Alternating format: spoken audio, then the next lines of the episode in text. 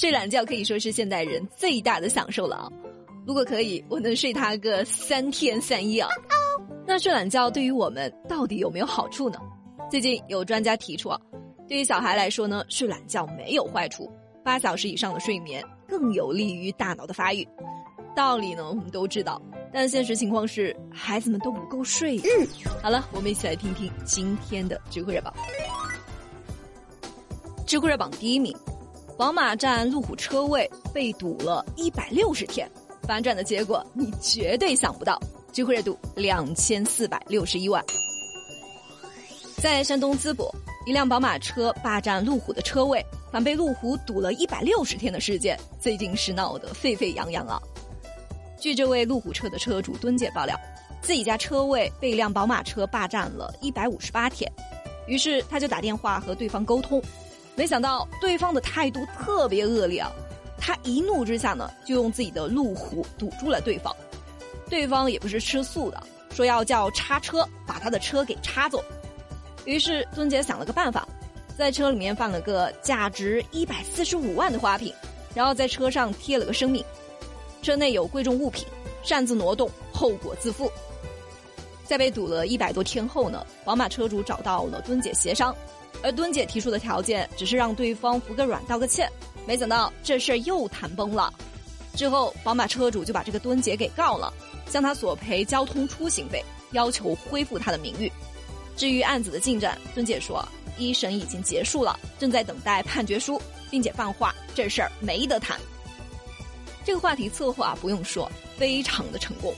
敦姐只用了一百多天的时间，就收获了十来万的粉丝。但这位敦姐怎么都没想到啊！就在自己登上热搜的时候呢，公安机关已经调查出来了。原来敦姐这所有的行为都是炒作，是她自导自演编的。她也因为寻衅滋事被警方刑事拘留。那你想要追求名利，这本身没错，但是在这个浮躁的时代呢？有些人却陷入到了一个偏执的状态，想要一夜爆红，甚至连底线都不要了，编造各种的谣言来博取眼球。这样的人啊，终究是没有好果子吃。知乎热榜第二名，七年前江西两位夺刀少年因救全车人错过了高考，现在他们怎么样了？知乎热度一千九百八十五万。七年前的那个夏天，距离高考只剩下一个星期了。易振勇和柳彦斌像平常一样，一起坐巴士从学校回家过周末。上车后呢，他们俩就聊起了学习和高考后的计划。但让他们没想到的是，一场有预谋的凶案正在酝酿。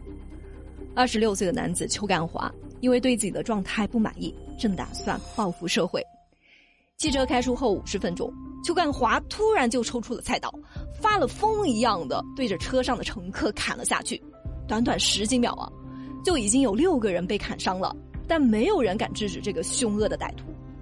混乱之中，易振勇最先反应过来，他背后被砍了一刀，回过头和歹徒撕扯。随后，刘彦斌也冲了过去，使出全身的力气把歹徒按在了地上。这场惨剧终于停止了。送到医院后，易振勇左边肋骨被砍断，手筋也断了，陷入了缺血性休克。而柳彦斌，他的后脑勺被砍出了一条长达十二公分的裂口，连医生看了都害怕，说已经伤到了颅骨，如果当时再深一点，就有生命危险。媒体知道两位少年的事情后呢，第一时间赶到了医院，当地政府还授予了他们“希望之星”、“见义勇为好青年”的称号。可是看着这些荣誉，两个平凡的家庭都陷入了沉默。是，自己的孩子非常的勇敢，非常的了不起。他挽救了一车人的性命，但那一刀刀的伤痕却让父母的心都碎了。更痛苦的是，两个少年寒窗苦读十几年，这高考注定是要错过了。没想到这一次的义无反顾搭进去的却是自己的未来。有网友可能会觉得奇怪啊，哎，为啥复读一次不就好了吗？但事情真的不是你想的那么简单。两个孩子都来自农村，家庭条件不是特别好。出事的前一天，刘彦斌还说考完后马上要去深圳打工，挣一点生活费。而易正勇也是一样的，他说错过了这次高考，他宁愿去打工，也不再忍心让父母受苦了。但这两个少年是幸运的，六月八号，《人民日报》发表了报道，让他们成为了公众的焦点。南昌大学最先抛来了橄榄枝，愿意破格录取，帮助他们实现大学梦。清华大学也向他们发出了邀请。之后，北京理工大学、珠海学院、澳门大学都表示愿意接受他们，并且承诺免收所有的费用。更激动人心的是，还有国家民政部紧急救援促进中心向他们提供了公派赴美留学、参加直升机培训的机会，考核合格就可以成为飞行员。为众人抱薪者，绝不能让其冻毙于风雪。易振勇和柳彦兵终于有了新的希望。但两个少年在面对这些曾经想都不敢想的机会时，却做出了一个出乎意料的决定。他们拒绝了所有的学校，在受伤三十二天后，坚持走进了补考的考场。他们说自己挺身而出，不是为了那些自己配不上的回报，一切只为问心无愧。那些荣誉就把他们遗忘吧，在他们眼里，能有补考的机会已经是最好的结局了。那场特别的高考结束后，易振勇成功被江西财经大学录取，刘彦斌也考入了南昌大学，尘埃落定，两个家庭的遗憾终得圆满。现在刘彦斌已经毕业了，入职了中铁集团，而易振勇则在村里面当起了扶贫干部。他们还是七年前的那个少年，正直、勇敢、善良，永葆初心。